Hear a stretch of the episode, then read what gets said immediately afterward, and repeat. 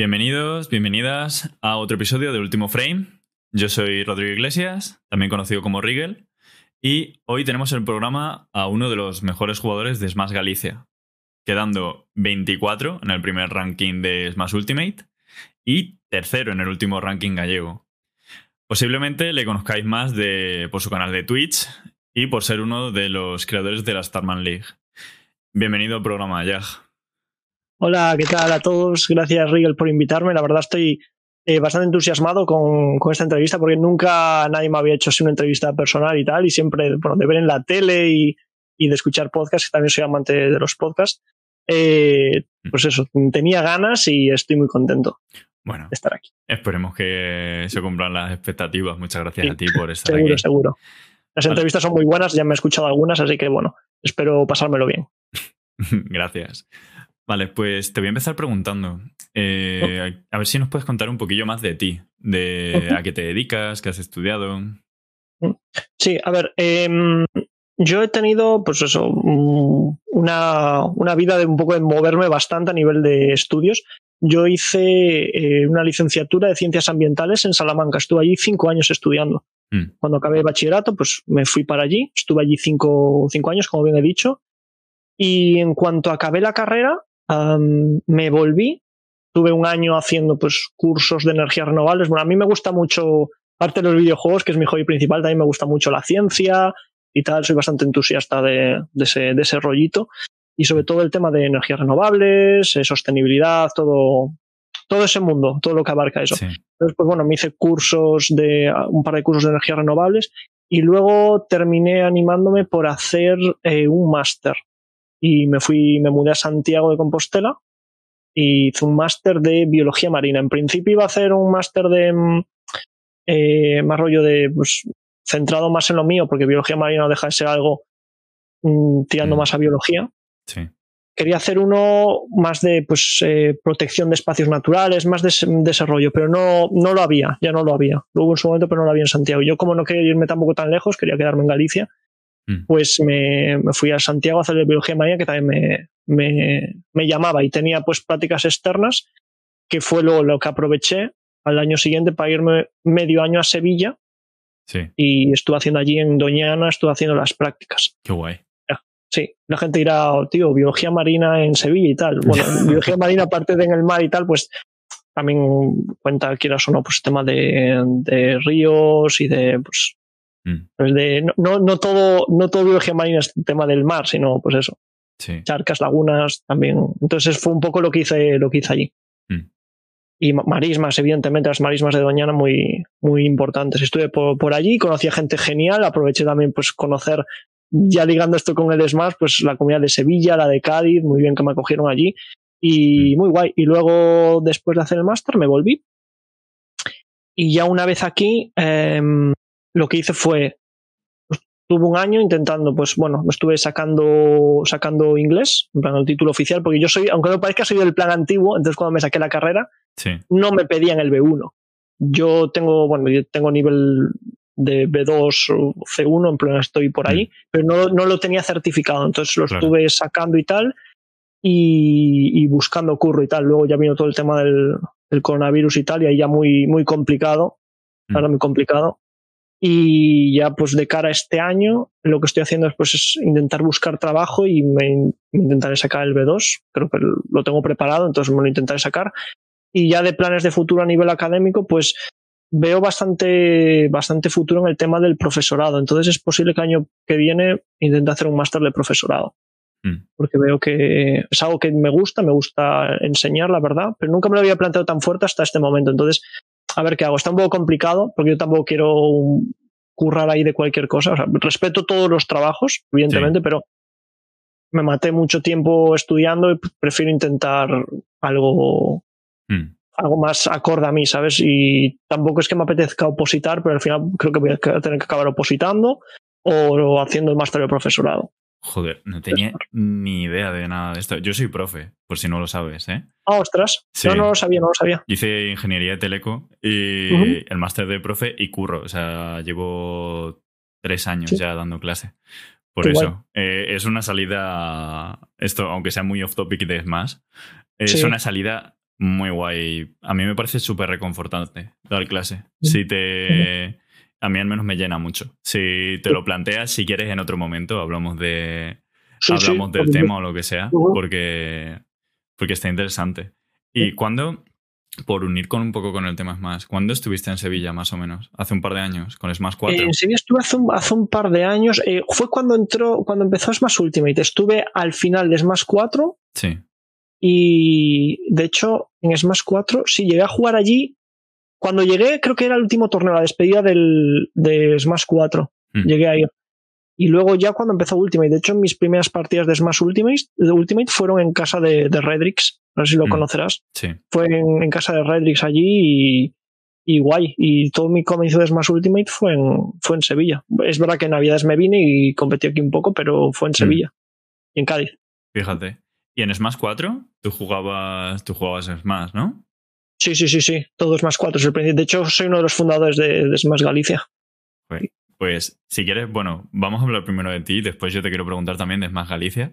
Vale, ¿Cómo empezaste a jugar Smash competitivo? ¿Empezaste en Smash 4 o empezaste antes? A ver, em, lo que es competitivamente yo a jugar, empecé. Mm. Tuve algún, algún acercamiento en Brawl, me explico. Mm. Em, yo a Smash llevo jugando desde que soy pequeño, desde el primero. O sea, mm. mi hermana me regaló el, el, primer Smash cuando salió en la Nintendo 64. O sea que soy fan de la saga desde pequeñito. Mm. Y tengo todos los juegos. Siempre que salía me los pillaba, jugaba con mis primos muchísimo, muchísimo, unas viciadas al Smash tremendas. Y luego cuando salió el Brawl, a mí justo me pilló que ya ese año me mudaba a Salamanca. Sí. Justo me pilló. Cuando salía el Brawl me pilló a Salamanca. Para ir a Salamanca ya a ese año o el siguiente. Entonces, eh, yo claro, no me llevé la Wii ni nada. Yo fui así a pelo. Entonces, sí que es verdad que los primeros meses yo seguía la escena competitiva. Es más, de hecho, lo hablé alguna vez con Bardo cuando ya lo conocí en persona, le decía, John Brawl te conocía. O sea, yo entraba en, en Smash Bros. Gaming, que era la, la web que había antes. Sí. Eh, antes de Smash Bros. Spain y eso estaba Smash Bros. Gaming. Yo entraba en el foro y en uno que se llamaba Brawl and Kart antes de Smash Bros. Gaming, entraba ahí, de hecho ahí estaba, conocía a Riddle ahí, él no se acuerda de mí, pero yo, yo sí, y jugaba online con alguna gente y tal, pero no jugaba en torneos, creo que iba a jugar uno, un mini torneo de estos que hacían en Smash Bros. Gaming, pero poco más. Tengo recuerdos de jugar alguna free play con, con Seton de aquella, eh, mm. no se acuerda de mí porque yo, ya te digo, solo estuve un par, dos o tres meses o cuatro. Sí.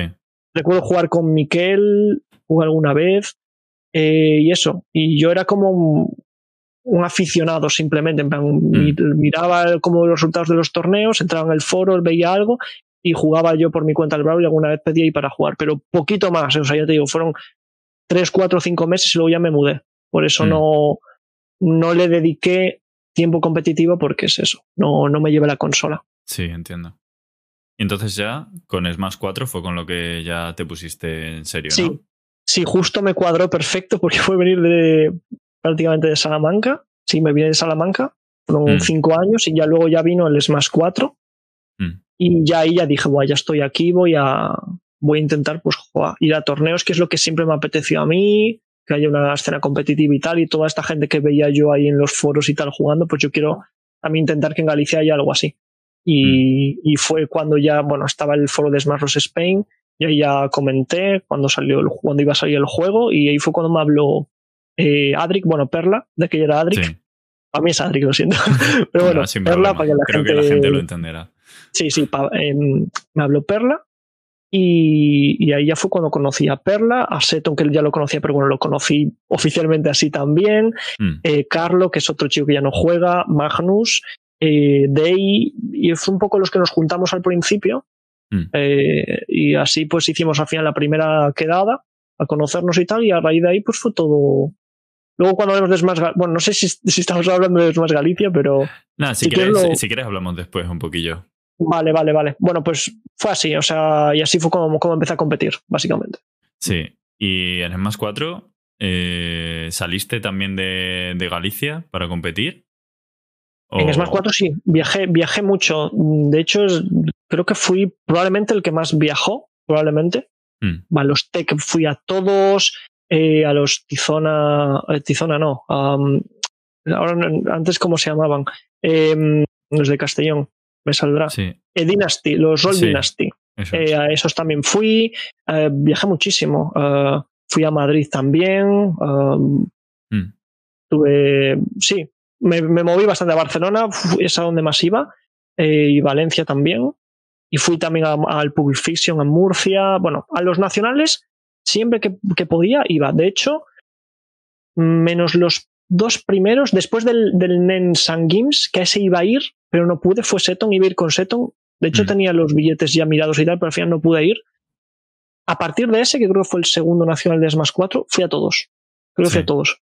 Igual me, me dejó uno que no pude ir, que a lo mejor claseaba con algo, pero creo que fui a todos. Joder. O sea, al final viajaste muchísimo en el más 4. Sí, sí, sí. entonces. sí, sí, sí.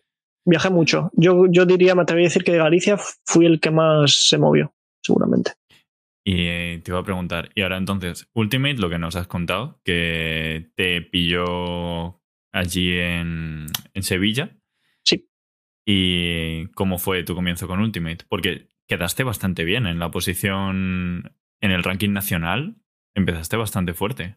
Sí, empecé fuerte. Sobre todo lo que me ayudó fue el tema de que en, en Andalucía fui a torneos que daban puntos. Hmm. bastantes puntos. En Galicia sí que siempre tenemos el problema ese de que tenemos la comunidad dividida por la distancia y no podemos conseguir torneos muy, muy stacked que den puntos. Entonces me ayudó bastante el hecho de estar en Sevilla, de, de haber hecho un tech también bastante aceptable, lo había hecho bien, ya no me acuerdo qué hice. Igual hice, no sé, 33 o 25, sé que lo había hecho bien.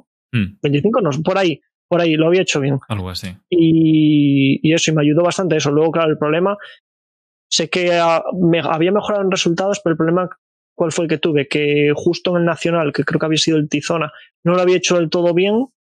Y eso juntado a que eh, solo tenía torneos eso en Galicia prácticamente y tal, sí que tenía uno en Asturias Hmm, y eso, pero no daban los puntos que daban, media, no daban los de Andalucía. Entonces, pues eso. De todas formas, el ranking no fue algo que me quitara a mí el sueño Sí. yo siempre jugaba porque me lo pasaba bien, porque me gusta viajar y tal, y Mm. me daba igual un poco la posición. Obviamente te hace más o menos ilusión. Pero nunca fui una persona que le afectara su posición en el ranking y no. Al final Smash es algo que me gusta mucho, Mm. pero no me quita el sueño. O sea, yo antes que Smash soy gamer y, y disfruto jugando de lo que sea y disfruto de la gente, no tanto del Smash en sí. El Smash es casi ya una excusa para ir a hablar con gente y conocer gente nueva prácticamente. Sí, yo también lo veo como quizá algo más social, ¿no? Algo Sí, eh, que tú vas Sí. a un torneo y, y no es solo la competición. Al final es Sí. todo toda esa gente que hay allí, toda la interacción, lo que hay fuera, yo que sé, las comidas, la ciudad, que, sí. que aporta mucho. Exacto. Obviamente, a ver, siempre juegas intentando pues hacer lo mejor posible, Claro, intentando claro. ganar las partidas, obviamente. Pero a mí lo que es competir en sí no, no me gusta. O sea, ya la gente puede chocar. A veces lo hablé muchas veces esto con Perla y se ríe de mí. En plan, ¿cómo te va a gustar? Sí. A mí en sí no, o sea, no es lo que me gusta en sí de jugar, tío. O sea, claro que obviamente intentas ganar y entrenas para conseguir pues Mm. X objetivos y tal. Pero yo es como que a veces, tío, me sienta mal ganarle a alguien, tío. Va a parecer, tío, o vas de bueno por la vida. No, en serio, es como que yo intento competir conmigo mismo, ¿vale? Yo cuando juego al Smash digo, me toca con alguien y a veces me da pena ganarle, tío, por la reacción que va a tener. O sea, si la otra persona es muy efusivo así, yo muchas veces le, le gané a gente y, y antes de ganar, sin Mm. querer estoy pensando, Buah, le voy a ganar y le va a dar fuerte. Sí, Y no me gusta eso, tío. Por eso intento como decir, venga, voy juego para intentar superarme a, a mí mismo. En el anterior que quedé, pues quedé en esta posición, voy a intentar hacerlo un poquito mejor o jugar un poquito mejor. Mm. Y a veces cuando juego es eso, como que pienso, "Pff, me da palo ganarle, tío. O sea, yo no soy competitivo, te lo juro. Con gente no, soy conmigo mismo. Con la gente no soy competitivo. Y es algo que tiene sus cosas buenas y sus cosas malas. Sí, me imagino. O sea, mm, al final es mejor, yo creo que es más sano, pero también el, preocuparte en exceso por el otro tampoco es que sea muy bueno. Cada uno tiene que gestionar sus cosas Claro. y tampoco Claro. puedes A estar que tú. tampoco es que me- me quite el sueño, me preocupe y tal. Sí. Simplemente digo, joder, me sabe mal ganarle, tío. Porque sé que se lo va a tomar mal. Por Mm. eso intento mm, tomármeles más como de forma más individualista, de ponerme a mí una. Como si fuera un juego de un jugador, yo siempre lo digo, como si fuera un juego de un player. Es decir, voy a pasarme este nivel, o sea, voy a intentar que el oponente verle como una CPU, como un boss, ¿sabes? Sí. Y, y eso. Y lo Pues- intento, pero bueno, es eso. Qué guay. Nunca. No se me había ocurrido verlo así. Está, Yo bastante así. bien. Mm. La verdad. Pues te iba a preguntar. eh, yo creo que podemos empezar con el tema de Más Galicia porque tengo ganas de preguntarte. Vale, Sí. has dicho que estuvisteis Day, Magnus, Adric, tú, Sí. no me acuerdo quién Yo- más has Te mencionado. puedo, te puedo contar los recuerdos que tengo de esa época. Fue Sí. año 2014, me parece. 2014, sí. Em, con, es- con la 3DS, que primero salió el Smash de la 3DS. Mm. Yo escribí en el foro y tal. Hicimos una primera quedada en Santiago. Eh, fuimos, yo quedé con Day en Pontevedra, que somos, bueno, somos de, de aquí. Mm. Y fuimos hasta Santiago en bus. Y allí quedamos con em, Perla, Mm, con Seton y con más chavalada que debía estar en el grupo ese de WhatsApp de Brawl Sí. o algo así, gente que reclutó, creo que Perla de su colegio, Mm, me parece, no, no quiero petir aquí, pero creo que sí. Esa gente jamás se supo otra vez, la típica gente que se interesa una semana y ya está. Bueno, sí. de la gente importante que siga ahora o que siguió hasta bastante, esa que comenté, y fue una quedada de 3DS que hicimos una mm, round robin y luego también había un par de setups de Brawl. Recuerdo de hecho que, ha- que hablé con Perla y le dije, ¿sabes hacer el combo del 6 climb? Y me dijo, sí, y me, fu- me funó. Sí. Es que eh, Perla, bueno, Perla me va a matar porque estoy hablando demasiado de él, pero Perla es el típico que en la Expotaku de, bueno, Expotaku es como un salón de manga y tal, que se hace, se hace en Coruña y tal. La Expotaku él con, no sé, con 14 años se farmó un torneo de Brawl con Ice Climber. Solo sí. haciendo, haciendo los infinitos, ¿no? Sí, sí, y, y eso. Y, y eso recu- el primer recuerdo que tengo fue la primera quedada. En, en esa recuerdo que quedé tercero, me ganó Seton y, Perla, que bueno, ya hablaremos si quieres luego de esa rivalidad. Sí. Pero eso, empezó un poco así mi- mis comienzos en Smash Galicia y a raíz de eso, pues fuimos intentando promocionarnos. Mm. De alguna manera no teníamos nada creado, no existía Smash Galicia como tal. Y hubo un punto que yo creo que fue el punto más importante de, de Smash Galicia, uno de los dos puntos más importantes, puntos de inflexión, que yo buscando en, en internet torneos, plan como un loco, torneos más, en plan, tío, Ujú. aquí tiene que haber algo en algún lado. Sí. Y vi que había uno en la FNAC de Coruña, Mm, que había un torneo abierto por, de, de Smash, el de la Wii U, cuando iba a salir, iban a hacer un torneo de apertura, y lo comenté y tal, y fuimos, y fuimos. Eh, fui yo, fue Perla, eh, de ahí no me acuerdo si vino, ahí vino Carlo, que Carlo, Carlos es que es una leyenda, Carlos es un tío que solo vimos a lo mejor el 1% de la comunidad de Galicia, o sea, es un tío que estaba ahí online a saco, pero eh, no aparecía. Y ahí hizo acto de presencia, era la primera vez que lo, veíamos y tal, y tengo Sí. recuerdos de eso. Y en ese día, eh, digo que fue un punto de inflexión porque conocimos a mucha gente que, que luego ya se quedaría en Smash Galicia, en plan, conocimos a, a, a Jebran, por ejemplo, a G, sí. Jebran, no si lo conoce, G, Sí. ahora es G, lo conocimos ahí, por ejemplo, y claro, y a raíz de ahí, pues, como hicimos aún más piña, y vimos, ostras, hay gente por aquí que hay más gente que juega al Smash. Y, mm, Mm. y luego, apar- después de eso, en la fue en la Expo Taku de ese año, en Coruña también, eh, Mm. fue Nintendo, porque Nintendo creo que cada dos años iba, iba allí. Entonces llev- llevaba su setup, hacía sus torneos, que creo que los hacían con Blogocio, que Blogocio era un- una plataforma que había en internet y tal, eh, no sé si sigue. Tenía ahí como acuerdo con Nintendo y los llevaba a Blogocio junto con Nintendo. Entonces fuimos allí y en representación de Smash Bros. Spain, que nos dieron chapitas y todo y tal, les ayudamos a llevar todo el, el tema este. Esto ya fue por enchufe de Smash Bros. Spain, Sí. creo que fue Nat, me parece que Nat en plan nos recomendó a Seton y a mí y tal, entonces lo llevamos y a raíz de ahí, claro, reclutamos mogollón de gente, muchísima, muchísima salón del manga y ese día mm, fue el, digamos, el que nació Smash Galicia, porque dijimos, tío, esto hay que organizarlo de alguna manera. Y yo creo que fue G el que dijo, "Buah, tenemos que hacer un colectivo en plan de Smash Galicia y tal. Creo que fue G el que lo, el que dio ahí como la, Sí. la idea y tal, me parece. Y a raíz de ahí, pues lo, lo hicimos, hicimos el staff y empezamos a hacer torneos Mm. Y, y eso. ¿Cuál es el torneo más grande que organizasteis en Smash 4? ¿Por esa El época? torneo más, ¿cómo? O sí, por esa época de Smash 4 con más Sí. relevancia.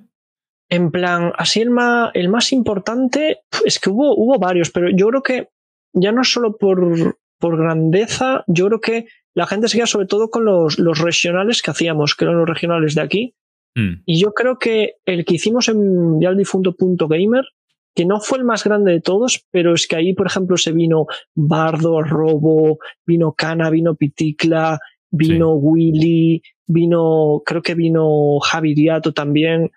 Ese no fue el más grande, pero sí que fue el, el más, el que más nos lo curramos, tío, porque nos patrocinó también Game, nos dio cosas Game para el premio, mm. eh, PC Box también me parece, que era un- una tienda de informática de ahí de Pontevedra.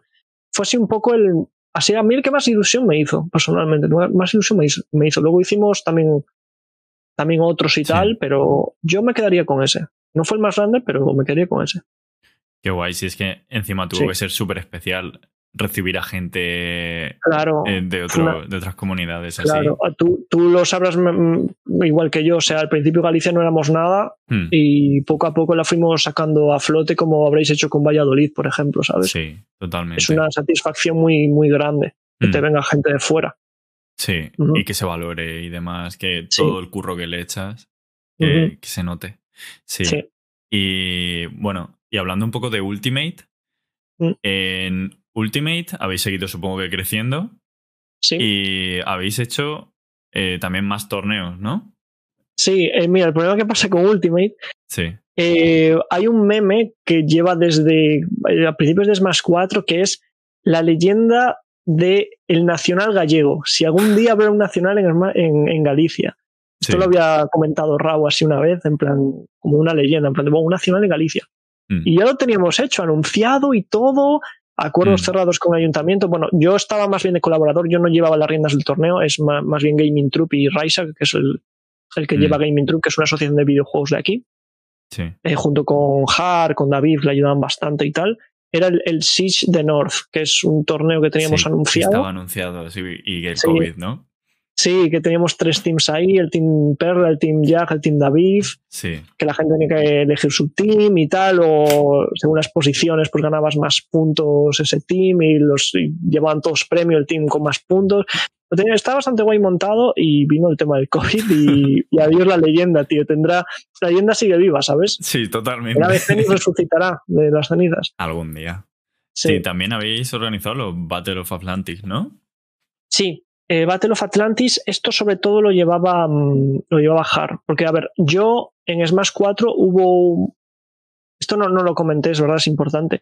Yo en Smash 4 al principio em, prácticamente organizaba, no quiero decir que organizaba yo todo, pero sí que era un poco más la voz cantante de llevar todo, eh, hacer los diseños de todo, eh, mover un poco la comunidad a nivel de staff y de organización. Y claro, y hubo un, un día, hubo un día que yo, porque yo me organizaba torneos pagándole con un invitado de fuera, pagando el viaje. Me recuerdo que había hecho uno con MT, me traje MT, o sea, le pagué yo el viaje. Em, con Thoryuken también. Mm. Y luego hubo uno que fue el Sefi Saga, que vino Sefi y vino Eternal Conflict. Mm. Y claro, yo, yo esos torneos le ponía muchísimo mimo porque los hacía yo, les pagaba yo el viaje y tal. Y claro, ese torneo claseó con una Spotaku. Mm. ¿Y qué pasa? Que nosotros con la Spotaku no acabamos bien porque nos prometían cosas que no nos daban, setups sin actualizar, con el primer parche. Una mierda. Ya sabes cómo funciona esto. Horrible, Una sí. basura. Entonces estamos bastante quemados con la Spotaku. Entonces, yo jamás me imaginé que si lo ponía el mismo día, porque nadie iba ya a la Spotaku, pues cuadró ese día y claro, mucha gente fue a Spotaku y mi torneo, puto nada, tío. Hice un torneo para treinta y pico, cuarenta y pico personas y vinieron 10, 11, 12, que traje a Sefi, ¿sabes? Traje... Sí. Y eso fue un punto de inflexión, me di cuenta y me cabré mucho. La verdad, me cabré, me pareció muy mal y, y dejé de montar torneos. Seguí en el staff, pero me dejé de ser tío, por así decirlo, dejé de ser tío. Sí. Podía echar un cable en lo que fuera, en el stream, en castar, pero decidí dejar de ser tío. Me centré solo en temas de, de online, de hacer algún torneo online alguna vez, pero dejé el TOing por eso, porque acabé muy quemado, la verdad. Normal. O sea, si encima le has hecho tantas ganas y, Sí. y pasta a un torneo Claro. y no ves ese resultado, tiene Sí, que sí. quemar, tiene que frustrar, yo creo. Sí, sí, pero no, no le guardo, o sea, yo lo hablé con mucha gente, no le guardo rencor a nadie, o sea, cero rencor a nadie. Esto ya, bueno, ya quedó muy en el pasado, pero Mm. solo me, me, me decepcionó, tío, la comunidad, simplemente. En plan, la había mm, mimado mucho, le metí muchísimas horas, muchísimo esfuerzo y, simplemente me decepcionó, entonces por eso lo dejé. Pero, mm, ¿sabes? No fue un drama tampoco, ¿sabes? Mm. Simplemente pues me molestó, lo dije, me pareció bastante mal y ya está. Sí, Ya claro, que son cosas que al final quedan ahí, que todos Mm, aprenden, claro, ¿no? ya está. Mm, Cero malos rollos con nadie ni nada, ¿eh? Simplemente, pues eso. Y eso, De hecho, queda mucho, eso ya queda hace mogollón de años. Claro, pero volviendo al Battle of Atlantic, a Atlantis, que Atlantis. eso.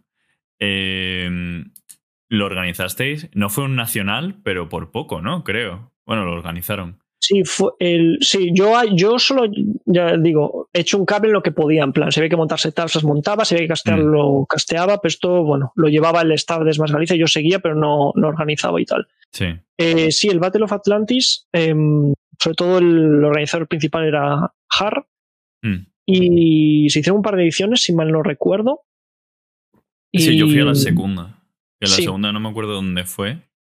Eh, Eh, una, una fue en un sitio súper apartado en Vigo y Mm. otra fue como, creo que en Pontevedra. En Pontevedra en- creo que fue. como un sí. pabellón Sí, grande. Sí, yo fui a esa. Ese, vale. Sí, ese Mm. fue la segunda. Sí que ahí es verdad que te conocí a ti, Vinocrato, es verdad. Dime el. Vinocrato. Sí, sí, me acuerdo.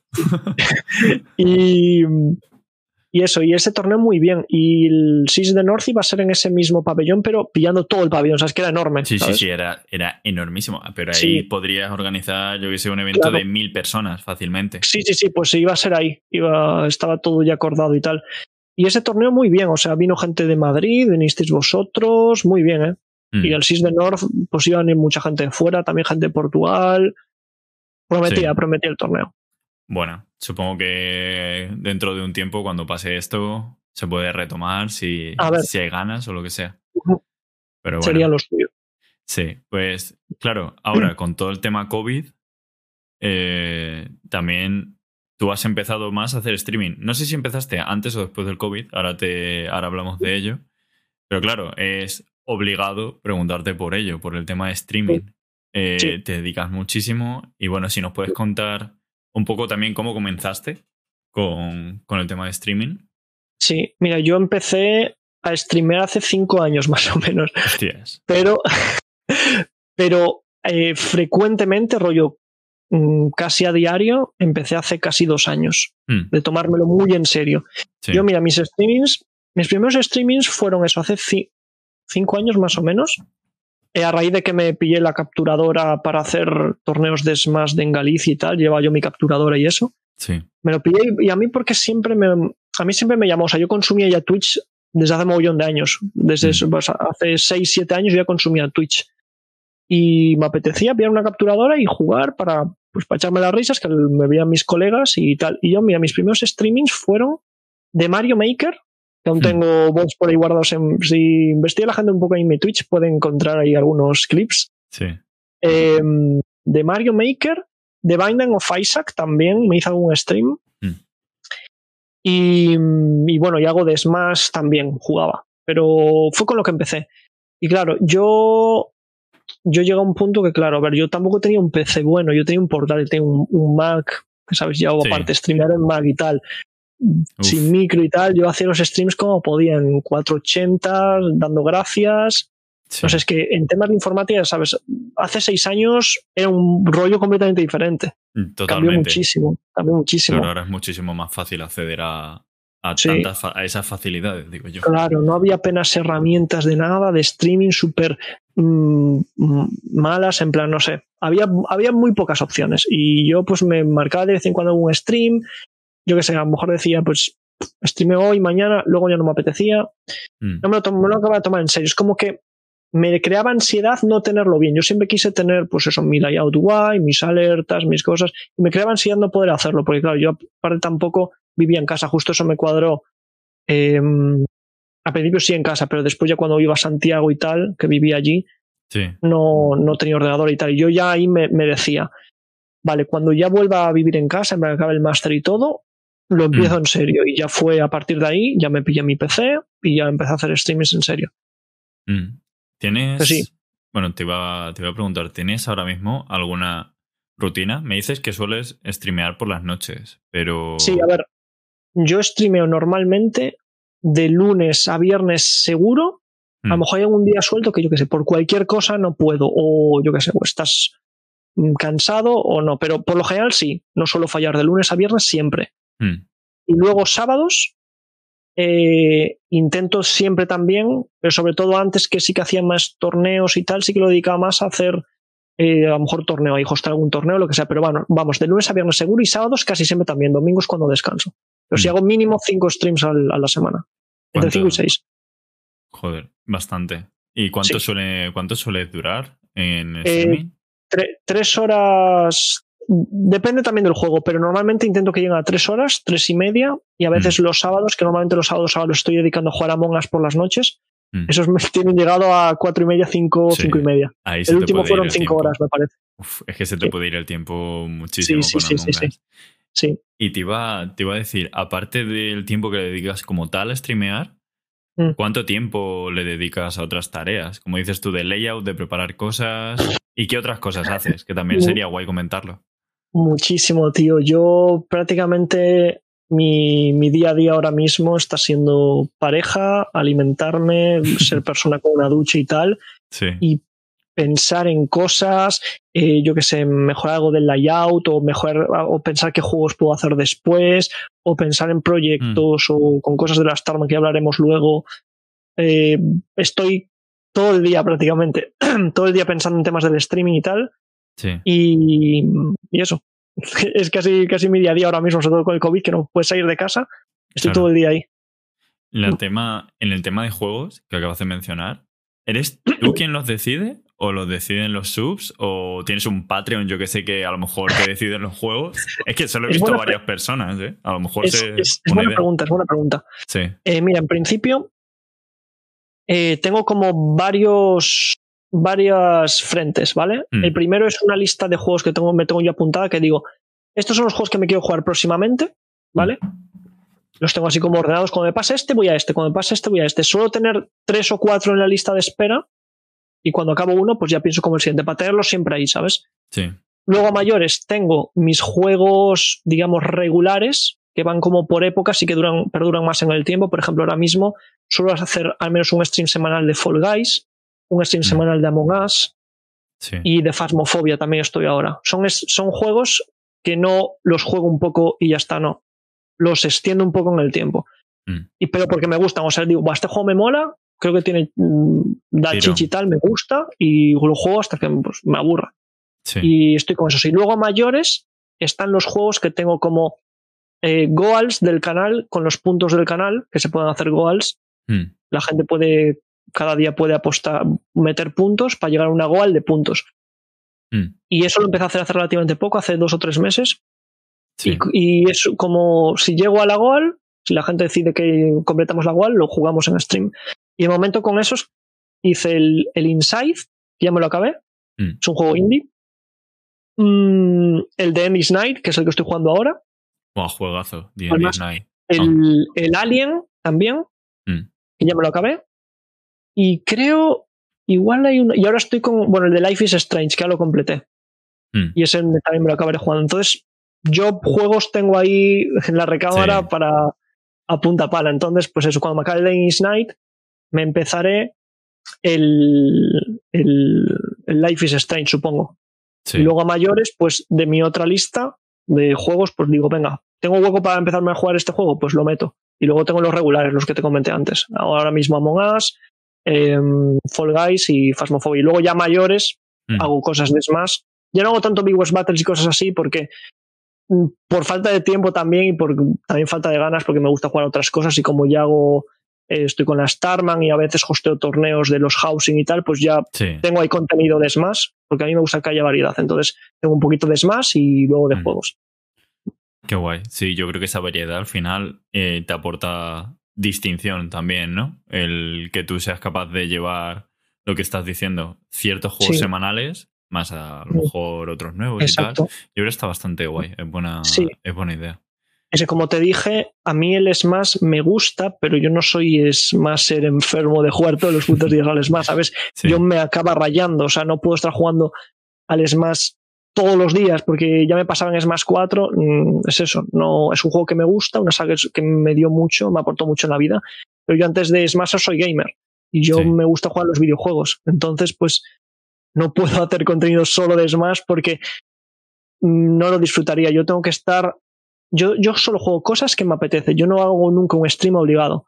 A Mm. mí cuando me apetezca no hacer Big Wars Battles, lo haré. Ahora mismo no me apetece. Entonces no lo hago. Me da igual si a la gente, si pierdo más o menos Wars, eso no me importa. Voy a hacer siempre, voy a jugar lo que me apetezca. Obviamente algún día dices, "Ah, hoy no me apetece jugar tanto a esto, pero va, hace tiempo que no lo hago, lo hago. Pero sigues queriendo hacerlo. Sí, entiendo. Entonces, sí, en general yo creo que la clave para no, para mantener la constancia que estoy llevando, que llevo ya casi dos años llevando una co- constancia, la clave y por consiguiente para crecer un canal, porque si no tienes consistencia no vas a hacer crecer el canal, la clave es estar contento con lo que haces y tener ganas de jugar a, a lo que estás haciendo. No puedes obligarte. Si no, es difícil, tienes que ser un robot para mantener esa constancia. Sí, yo creo que al final también te quemaría muchísimo. Y se notaría también sí. en el streaming. Claro, la calidad baja, tío. Si tú no estás contento con tu contenido, no, no lo sientes, ¿sabes? Yo que sé, como Mm. un músico o un artista, si no está contento con su trabajo, ¿sabes? Mm, eso se ve al final reflejado en el, en el producto final. Entonces Sí. la clave es estar motivado y contento con lo que haces y con ganas, con ganas sobre todo. mm, totalmente. Y pienso, pienso igual. Sí. Y, te iba a preguntar también, eh, aparte de Twitch, después, ¿intentas integrar alguna otra plataforma? O sea, por ejemplo, YouTube o Sí, yo qué sé, TikTok o alguna cosa así. sí, sí. Es verdad que, bueno, TikTok lo, lo empezaste a usar tú, que es, lo habías comentado en el, Sí, por el grupo que tenemos de Yo- streamers. estoy probando Sí, cosas. Eh, tengo YouTube, pero mm, lo tengo, digamos, como un poco de plataforma de, su, de support, de, ah, en plan de apoyo a, a Twitch. O sea, no hago vídeos exclusivos para YouTube. Algunos sí, algunos sí, Mm. por ejemplo, cuando me jugué Slender. Ah, por cierto, Slender, otro juego de estos de los de puntos del canal, en plan de goals de puntos, es otro que cumplió los viewers. Mm. Cuando me jugué el Slender, por ejemplo, sí que hice vídeos concretos de los mejores momentos y sustos de cuando jugué al Slender y los subí a YouTube. Pero por lo general lo que hago en YouTube es resubir partidas de torneos con su miniatura y todo y tal. Todos Mm. los torneos que hosteo los subo a YouTube. De hecho, tengo un housing que no he subido. Lo tengo subido, pero no lo tengo publicado. Tengo que hacerlo. Eh, Sí. Partidas de, de torneos y resubir eh, runes de juegos. Por ejemplo, si me juego el Link's Awakening, por ejemplo, Mm.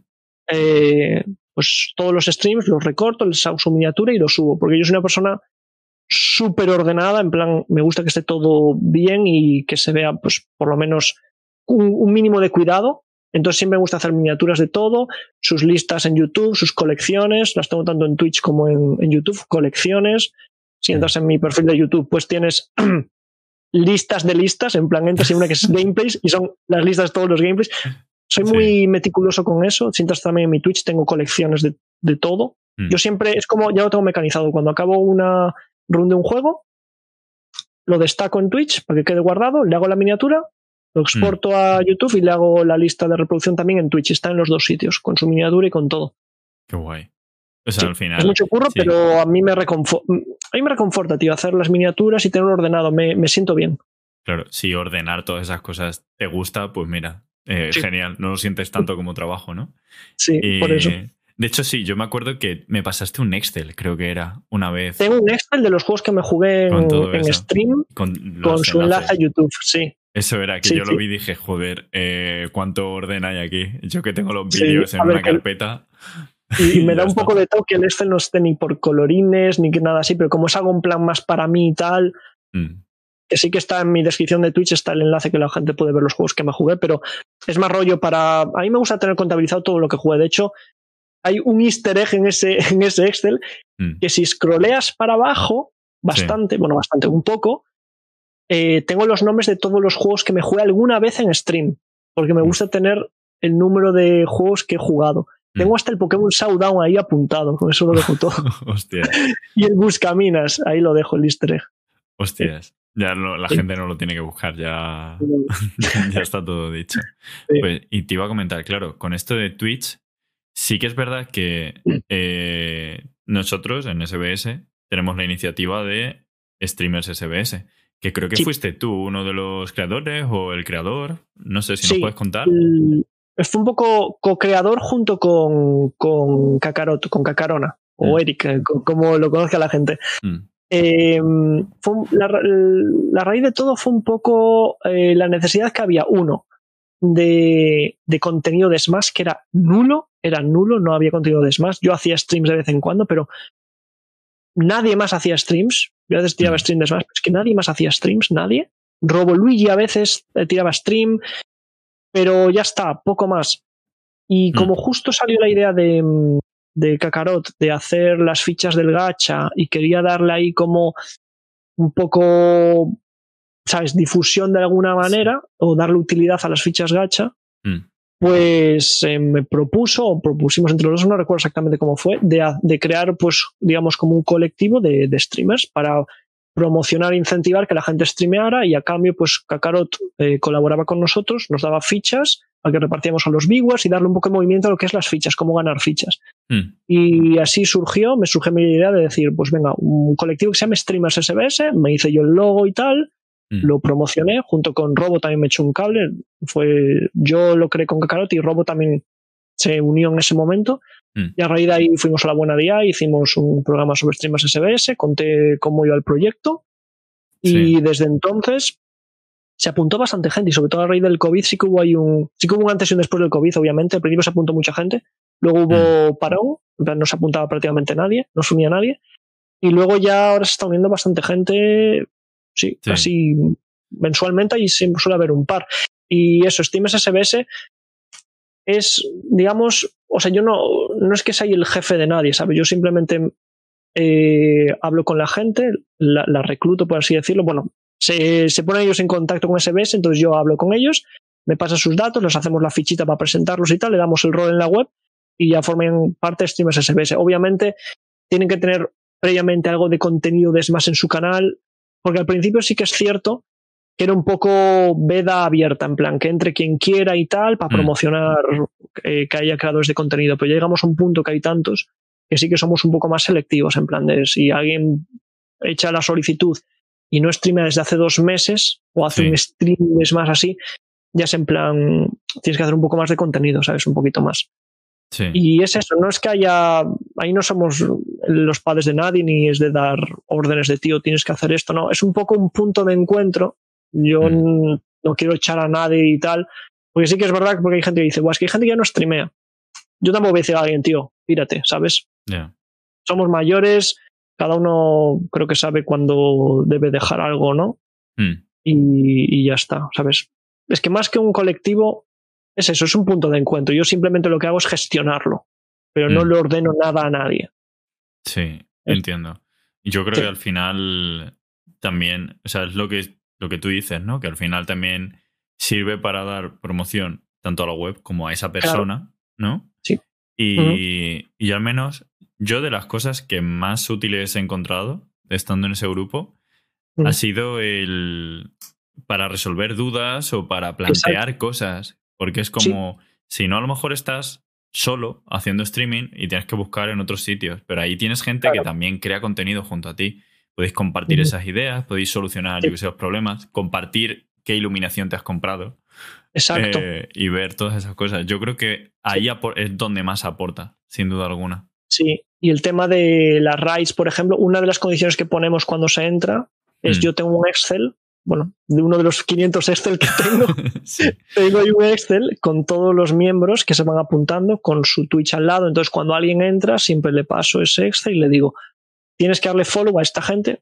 Siempre digo, si alguien te cae mal o así, no hace falta, pero bueno, Sí. pues obviamente no, no voy a obligar a alguien a darle follow, pero sí que se pide dar follow a la mayor cantidad de gente posible para que cuando se cierre un stream, hacerle raid. Porque yo creo que está guay hacer piña para, pues eso, mandarnos los viewers o hacer pues eso. Eh, Yo creo que en el tema del streaming, uno solo mm, es muy difícil que se coma algo eh, si va solo por su cuenta. Eh, tienes que ser muy famoso o crear un contenido increíble para crear comunidad tú solo. Yo creo que hay que unir lazos y, mm, y Mm. ayudarnos entre todos.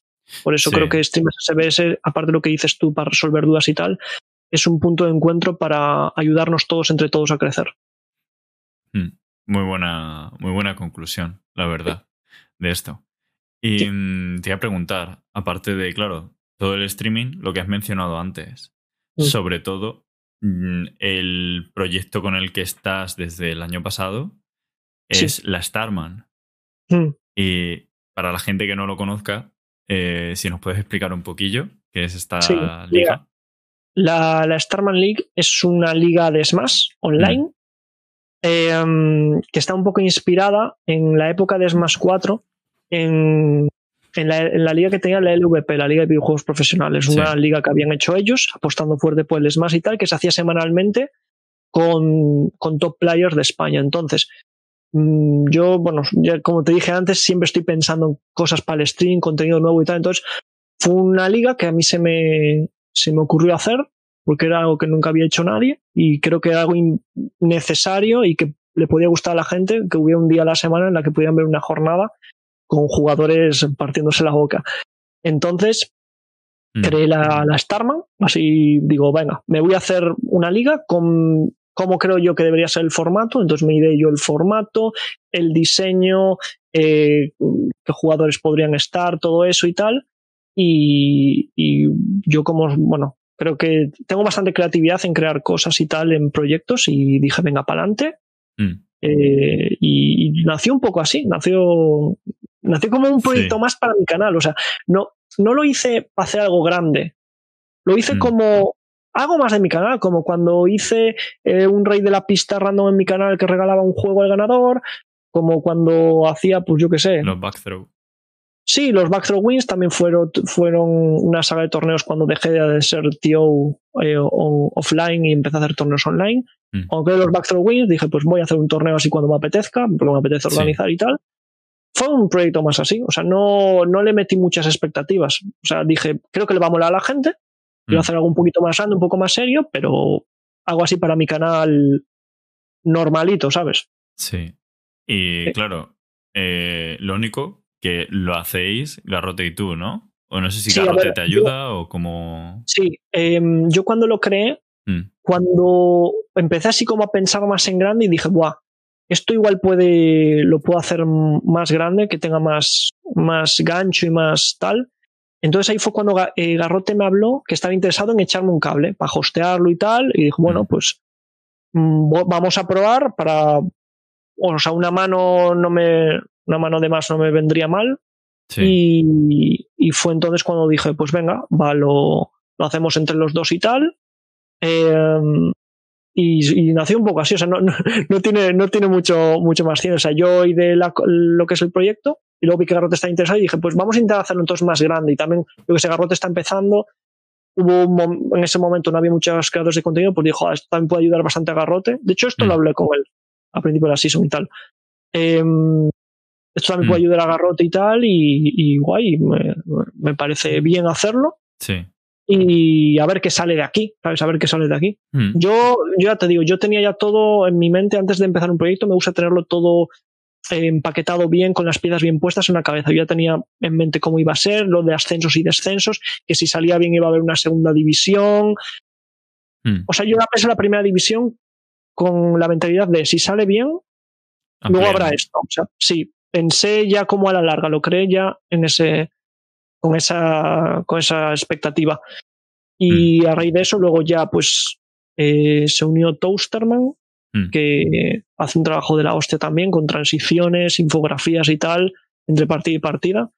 Con Toasterman me parece que fue creo que yo hablando con Bardo algo, o viendo sus, sus infografías, creo que fue en el en un Tizona, me parece, Sí. no me acuerdo qué torneo de Valencia fue, que me moló y, y se, lo, se le comentó y aceptó. Y luego Ingeniero Yea, que es un chico que no compite, pero que le gustas más, Mm. eh, nos habló interesado en hacer estadísticas. Entonces, pues así queda un poco la movida. Joder, qué guay. Que. O sea, al Sí. final, eh, yo creo que eh, el equipo como tal, aunque sea pequeño, vamos a decir, ¿no? Que sois al Mm. final cuatro. O sea, da mucho juego. O sea, tener estadísticas, tener bien hechas unas transiciones, estar con los dos Mm. canales, Sí, joder, aporta, aporta muchísimo. Y mm, te iba a decir, eh, la primera temporada, o sea, la, la season pasada, si nos puedes hablar un poco de ella, cómo fue, que, cómo, qué dificultades encontrasteis, por ejemplo. sí. Mira, eh, la primera temporada, yo al principio eh, había planteado la, la Starman como una competición de players, pero más de players más centrado en regiones. Yo quería que hubiera un representante solo por región para abarcar más gente, más regiones Mm. y hubiera más interés. Yo no quería dejar fuera a la, o quería dejar fuera la menor cantidad de regiones posibles. Sí. Pero como bueno, por se barajó al principio hacerlo, esta es de 12 players, ¿vale? Pero se barajó hacerlo incluso de 14 para ampliar más, pero al final lo pensaba si se iba a ser voz 5, ya eran 6 sets, con dos más serían 7, Mm. se podía alargar mucho, porque tampoco queríamos estar todo el día ahí, yo no quería estar ahí con, con el stream Sí. de 9 a, ¿sabes? A 12 a 1. Es- era normal. mucho. Entonces hay que encontrar el equilibrio entre cantidad de players, voz 5 o voz 3, que al final mejor voz 5, Mm. y, mm, y eso, y, y duración de lo que es la jornada. Entonces al final se decidió 12 players, voz 5, 12 Mm. regiones, por lo tanto. ¿Qué pasa Sí. con esto? Que quedan regiones fuera. Mm. Entonces hubo gente que me dijo, ¿por qué no está Murcia? ¿O por qué no está, yo qué sé, mm, Valladolid, por ejemplo? Sí. Mm, yo lo hablando con esta gente eh, les dije que jo, había que elegir. Al fin y al cabo vas a tener que, por ejemplo, Murcia, ¿por qué no estaba? Porque haciendo como un bloque en- de lo que es el mapa de España, se juntó, digamos, Alicante y Murcia, que eso Mm. al final fue un poco error, la verdad. Pero bueno, se juntó Alicante y Murcia y se le iba a preguntar, en primer lugar, eh, por Alicante está, vale, estaba eh, José Luis, JL. Sí, José, José Luis llega a decir que no, que bueno, José Luis eh, a mí me pareció un buen pick porque creaba contenido bastante bueno Mm. y era también un poco un premio para, ¿sabes? Para el- Sí. yo creo que se lo merecía, yo creo que se lo merecía Mm. estar en la Starman, o por lo menos tener la oferta en la Starman. Sí. Se lo ofreció JL, en el caso de que no aceptara, se iba a comentar a uno de Murcia, en el caso de que no acepta- ace- aceptara Murcia, uno de Claro. Alicante, entonces iba a ser así. ¿Qué pasó con Castilla y León, por ejemplo? Un poco lo mismo. Yo primero se lo comenté a Kratogans. Sí, Krato que juega con. Claro. in- Entonces. Pasa, pasé de Valladolid a Salamanca, Mm. eh, Tortu, Sí. y al final aceptó Tortu. Y fue así, no fue rollo. Había, al final había que elegir, había que empezar por Mm. algún sitio. Y Claro. hubo gente que se quedó fuera. Pero para eso estaba, si salía bien, luego la segunda división, el- Mm. la siguiente season. Entonces, es eso, la gente tiene que entender que no todo el mundo cabía ahí. Tampoco pudo estar Euskadi, tampoco podía estar Cantabria, tampoco podía estar, eh, bueno, Albacete sí que estaba. Pero bueno, regiones así un poco menores, por así decirlo, que no tienen tanta player base en cantidad, pues no podían estar representadas.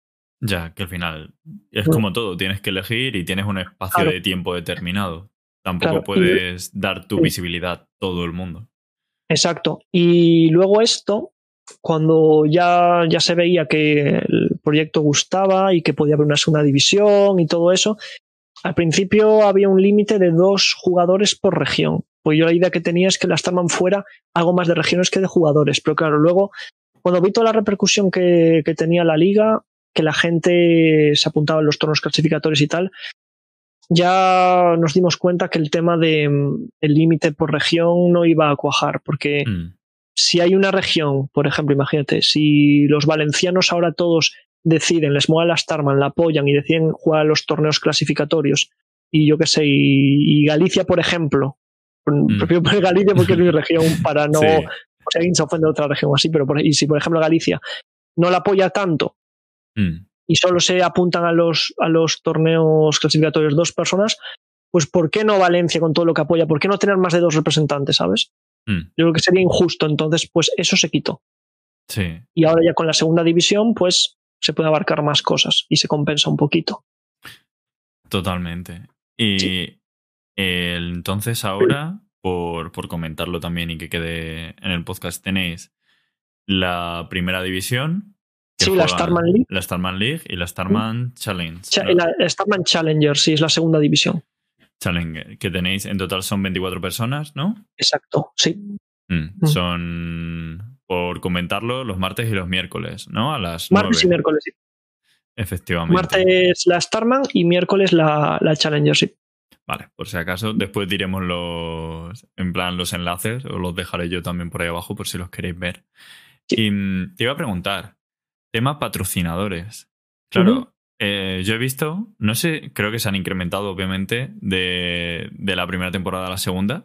Sí. ¿Cómo, ¿Cómo gestionáis la parte de patrocinadores? ¿Cómo los encontráis vosotros? ¿Contactas con vosotros?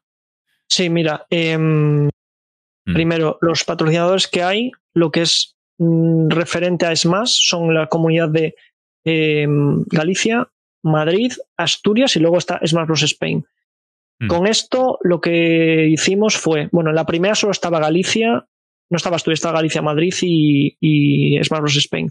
Galicia, Mm. como yo estoy en el staff, pues lo comenté yo mismo con el staff Mm, y, y sí, en plan, les pareció bien. Garrot hizo lo mismo con Madrid y SBS, pues ese SBS va a apoyar todo Sí. lo, lo que se haga de Smash, lo va a apoyar.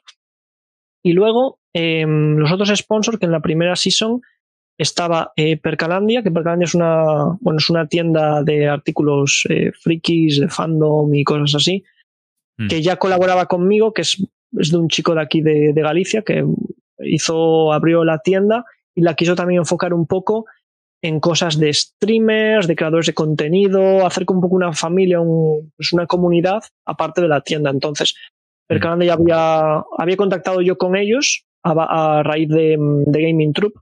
Gaming Troop es la una asociación de videojuegos de aquí, ya hablé antes de ella. Sí. Preguntándole a Gaming Troop en plan de, hey, eh, ¿qué empresas crees que pueden colaborar en plan de por aquí? Y me dijo, ah, pues mira, acaba de surgir ahora Percalandia, que es una tienda de aquí, un chaval de puta madre y tal. Toma, Mm. te paso el contacto. Y ahí hablé con él, le, le quedé con el chico, con Rubén, le vendí el proyecto y tal, le dije, pues quiero hacer esto, esto y esto, y le pareció genial. Él estaba también empezando el tema de su marca en la tienda y colaboramos así con Percalandia. Luego con Gaming Troop, que siempre apoya en todo lo que puede el tema de Smash y tal, lo apoya mm, siempre. Sí. Y, mm, y poco más. Luego a- también hablé con otra empresa para, para Season 1, pero al final acabaron sin responder, en plan de sí, lo mítico, hablamos y tal, escríbeme Sí. aquí, mándame todo, se lo mandé, pero luego al final no hubo, no hubo respuesta. Mm. Y lo que es la Season 1 eran eso, los, en plan tema de patrocinadores, al final quedó en eso, Sí. las comunidades de Smash, Percalandia y Gaming Troop. Y ahora en esta, mayores, eh, también colabora Kings Dragon, que es un, es un equipo de eSport de Galicia, que se creó Mm. hace relativamente pocos meses. Y bueno, como soy uno del- de sus creadores de contenido y tal, pues también apoyan el proyecto. Sí. Y a mayores de eso, eh, Wizards no es sponsor, pero colabora un poco. Eh, ya vimos en la anterior jornada que dio una camiseta Sí. y, y supongo que aportarán más cosas, pero no es sponsor per se, es un colaborador, Mm, como que a- a- apoya el proyecto y tal, pero bueno, no es sponsor en sí. Y eso fue gracias a Andrés, el tema de, bueno, como se interesaron en Smash, ficharon a Andrés y todo eso. Ya había gente de ahí que creo que antes estaba en Gbots, me parece, igual aquí patina un poco, no lo sé. Sí. Eh, porque Gbots, mm, bueno, al final a lo mejor, no, bueno, no sé si debemos hablar de Gbots y tal, pero como dejó de apoyar el tema del fighting game, que dejó Sí. dejó, bueno, tenía Andrés y dejó de lado luego el tema del fighting game. Entonces Sí. ahí pues, o sea, dejó de apoyar cosas, cosas de Smash. Entonces ya cuando Andrés se fue a, a Wizards, Mm, ya Wizards sí como que se interesó más en el Smash y apostó, entonces pues eso. Y luego hay otro colectivo que se llama Win Before You, you Begin, Sí. si no recuerdo, sí, eh, que lo lleva Blau, que es un chico que antes creo que estaba en Gbots, me parece. A lo mejor estas cosas a lo mejor patino un poco. Yo digo lo no, que, hombre. cómo creo que era Sí. eh, que estaba antes en Gbots y, y ahora creo que está, no sé si apoya algo a Wizards y tal, que está algo ahí metido, pero bueno, él tiene ahí su marca y su colectivo y tal, y Mm. también ellos nos, nos, nos ayudan, Qué guay. nos dan difusión y, darán, y dan algo para el premio. Ya anunciaremos los premios que hay, porque aún estamos acabando de cerrarlos, pero aportarán algo para el premio fijo también. Sí. ¿Y tenéis idea de ampliar alguno más? De alguno, Sí, yo sí. que sé, alguna colaboración que de repente eh, a lo mejor lo estéis tramitando, alguna colaboración quizá más grande, ¿no? En plan, o algún patrocinio más grande. No sé si tenéis Mm, alguna idea. Más grande, así a priori, para esta season, no. Pero sí que estamos abiertos a colaborar con cualquier creador de contenido, con cualquier colectivo, que Mm. podamos aportarnos cosas entre ambos proyectos. Siempre a eso estamos abiertos. Entonces, desde aquí hago llamamiento a la gente que quiera colaborar, pues, Sí. pues para adentro, que, que se ponga en contacto conmigo, con la Starman y, y vemos qué se puede hacer. Buah, genial. Entonces, pues en- también te iba, te iba a preguntar.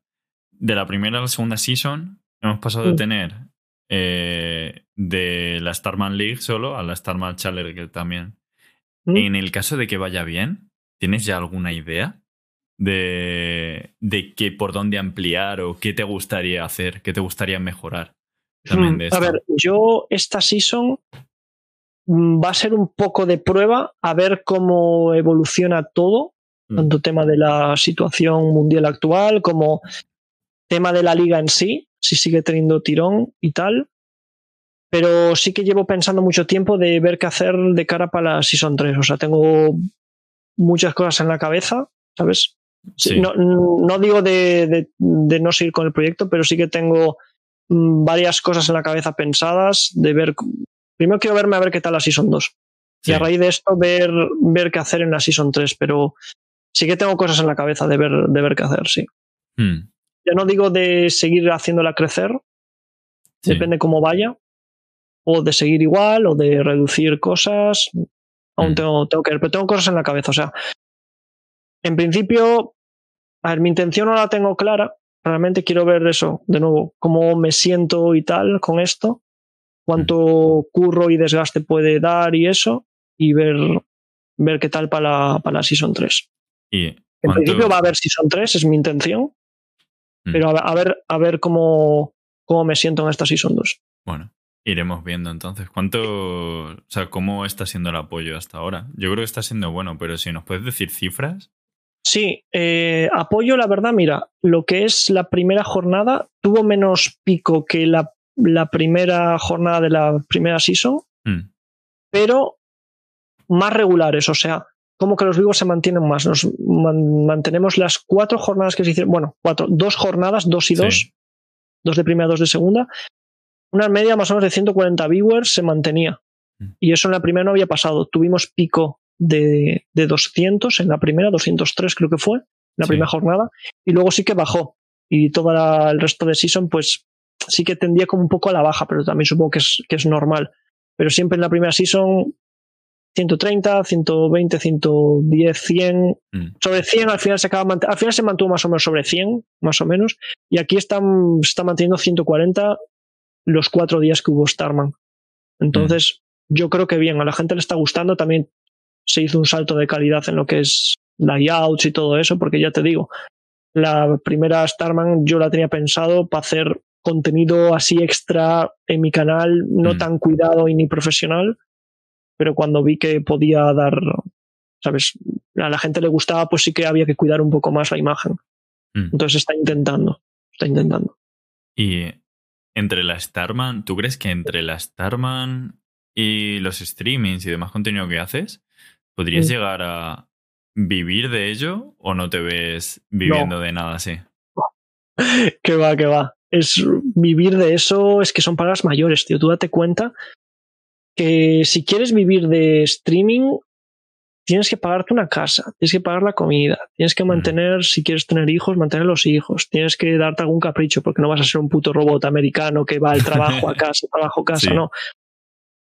¿Qué va, tío? O sea, eh, o tienes muchísima suerte o conoces al amigo de, de este, que no sé, esto es como todo en la vida, tío, tienes que tener suerte Mm, y si quieres vivir esto creo que tienes que también algo de enchufe con alguien, seguramente, o creas un contenido puto increíble, ¿sabes? Puto increíble y te haces famoso Mm. por algo, pero vivir de eso es, eh, yo no lo veo, yo no lo veo.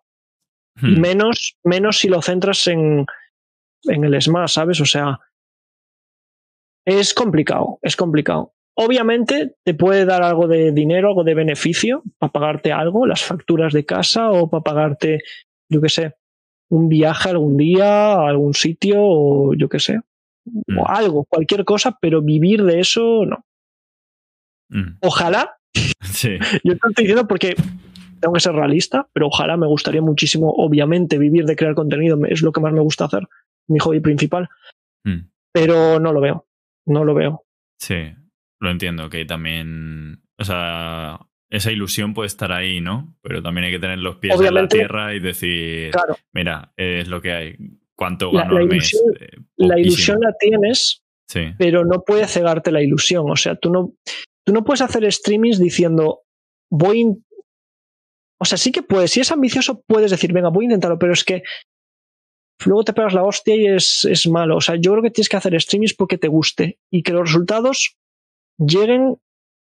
Sí. O sea, que, que llegarán. O sea, Mm. si te lo curras, los resultados llegarán, pero no puedes vivir en los mundos de Yuppie y decir, mm, voy a hacer esto para vivir de esto. Porque Mm. es un mundo muy complicado, es un mundo muy complicado. Tienes que hacerlo porque te guste. Y si tienes la suerte de que te puedes llegar a vivir de esto, pues, oye, bienvenido sea. Sí, yo pienso, yo pienso igual, la verdad. Mm. Y, mm, y bueno, para, para ir terminando, te iba, Sí. a, te iba a preguntar. Hemos visto también que esta pregunta es un poco más personal. Que parte Mm. de tus proyectos, pues Sí. van saliendo adelante y tienen gran apoyo, ¿no? O sea, la, la Starman o, o, bueno, también tus diferentes torneos que has estado haciendo. Sí. Y también que ayudan bastante a la comunidad, de, como por ejemplo streamers SBS. Sí. Que, o sea, es como que tú aportas mucho, pero ¿qué te aporta a ti todo eso? Plan, ¿Cómo te sientes tú sabiendo que, que estás ayudando, que estás aportando tanto? Mm, buena pregunta. Eh, así la primera palabra que me viene es como, no sé, me da como satisfacción el hecho de ayudar y aportar cosas y, sen- y sentirte no útil, pero hacer algo y que veas que a la gente le mola, ¿sabes? Mm. Y, y eso es lo, lo importante de crear contenido, o sea, que veas que a la gente le gusta. Y es, es un poco como me siento cuando hago las cosas. A mí me produce satisfacción primero personal, pero luego obviamente si ves que a la gente le gusta, aunque le guste solo a una persona. Eh, a, mí me, a mí me llega, yo lo digo siempre.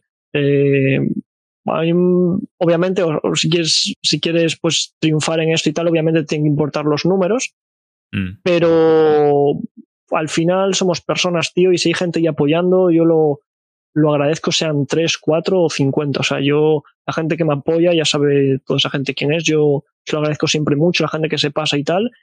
Y es eso, me produce satisfacción, diría, porque es como te lo curras y es como recompensa de ese, de ese curro que tienes ahí. Qué guay, la verdad. Sí. Y la parte de no fijarse tanto en números y, y ver a las personas como lo que son, como personas. Yo creo que es algo que falta a veces en la comunidad. Es como decir, joder, te están viendo 100 personas, no son bots. Mm. Cada uno es una persona en su casa claro. que está disfrutando de tu contenido.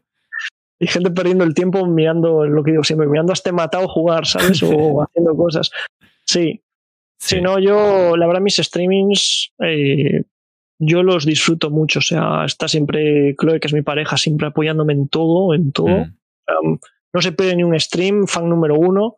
Ella Mm. sabe que lo agradezco un montón, me ayuda mucho, tanto en, en ideas, hacer cosas. Yo siempre, yo todos mis proyectos siempre se los comento a, a ella antes, siempre me dice, guau, pues está guay, o cambiarle cosas. Por ejemplo, la Starman fue ella la primera que se lo comenté. Y guay, me animo mucho a sacarlo adelante, me animo un montón. Luego Mm. hay gente también, muchísima gente que se pasa casi siempre, que me apoya de mogollón de formas y yo se lo agradezco a todo el mundo. Ya lo saben, yo a veces no soy muy expresivo ni, ni digo las cosas en plan como las siento, decir gracias y tal, pero yo de verdad soy súper agradecido y, y valoro mogollón a la gente, a todos los que se pasan. Qué guay, la verdad. Eh, me, deja- me dejas casi sin palabras. La verdad es que, o sea, ya a mí también me pasa que tengo amigos, mi pareja, me apoyan en, en todo. Y Mm. sí que la sensación esa de gratitud que, que hay es sublime. Sí. Sí. Pues, pues te iba a comentar que, que muchas gracias por Mm. venir al programa. Me ha, o sea, me ha aportado muchísimo esta parte de. No sé, me has hecho. Me has dado que pensar esto. Me voy a quedar pensando Sí, guay, última parte. Y bueno, espero que la parte de, de Starman y que los streaming que, que sigan Sí. creciendo. Sí, yo, yo sigo, yo estoy motivado. O sea, Mm. sí que hay veces que pierdes un poco, a lo mejor hay un día que no te apetece tanto, a lo mejor streamear, pero siempre me apetece. O sea, yo si streameo es porque me apetece. Si Mm. un día que no streameo es porque probablemente no, no me apetecía streamear. Mm. Pero, pero sí. Eh, yo sí streameo porque me apetece. Ahora mismo me siento muy motivado, tengo un millón de cosas en mente, proyectos que tengo ahí apuntado en mi blog de notas de algún día voy a hacer esto, algún día voy a hacer esto. Tengo ya Mm. proyectos ahí que nadie ha hecho nunca, que tengo apuntados para Sí. hacer algún día. Y tengo un montón de ideas y yo soy una persona muy creativa, aunque no he hecho artes ni nada, soy de ciencias, pero soy una persona muy creativa y, y tengo muchas cosas en mente y, y ganas sobre todo para, para seguir creando contenido de lo que sea, tanto de Smash como de otras cosas. Genial. Pues esperamos seguirte viendo así. Si nos Genial. puedes decir tu Twitch, Twitter, YouTube y demás Sí. para dejarlo Sí, también mira. que suene? Sí, sí, mira, mi, mi Twitch es twitch.tv barra jag con Y y dos Gs, jag barra baja X, Sí. y mi Twitter es lo mismo. Jag barra baja X, twitter.com barra jag barra baja X. Y en YouTube también, si buscas por jag barra baja X, también vas a encontrar. Saldrá. Vale, perfecto. Pues por ir despidiendo, como siempre, si os ha gustado, hacérnoslo saber en los comentarios de YouTube o en vuestra plataforma de podcast favorita. Y si queréis ver más contenido así, pues suscribiros al canal. Y nada, repetir lo mismo. Muchas gracias, Jag. Y nada, Gracias a ti. nos vemos. Nos Chao. vemos, tío. Un placer. Gracias por invitarme. Venga, chao, chicos.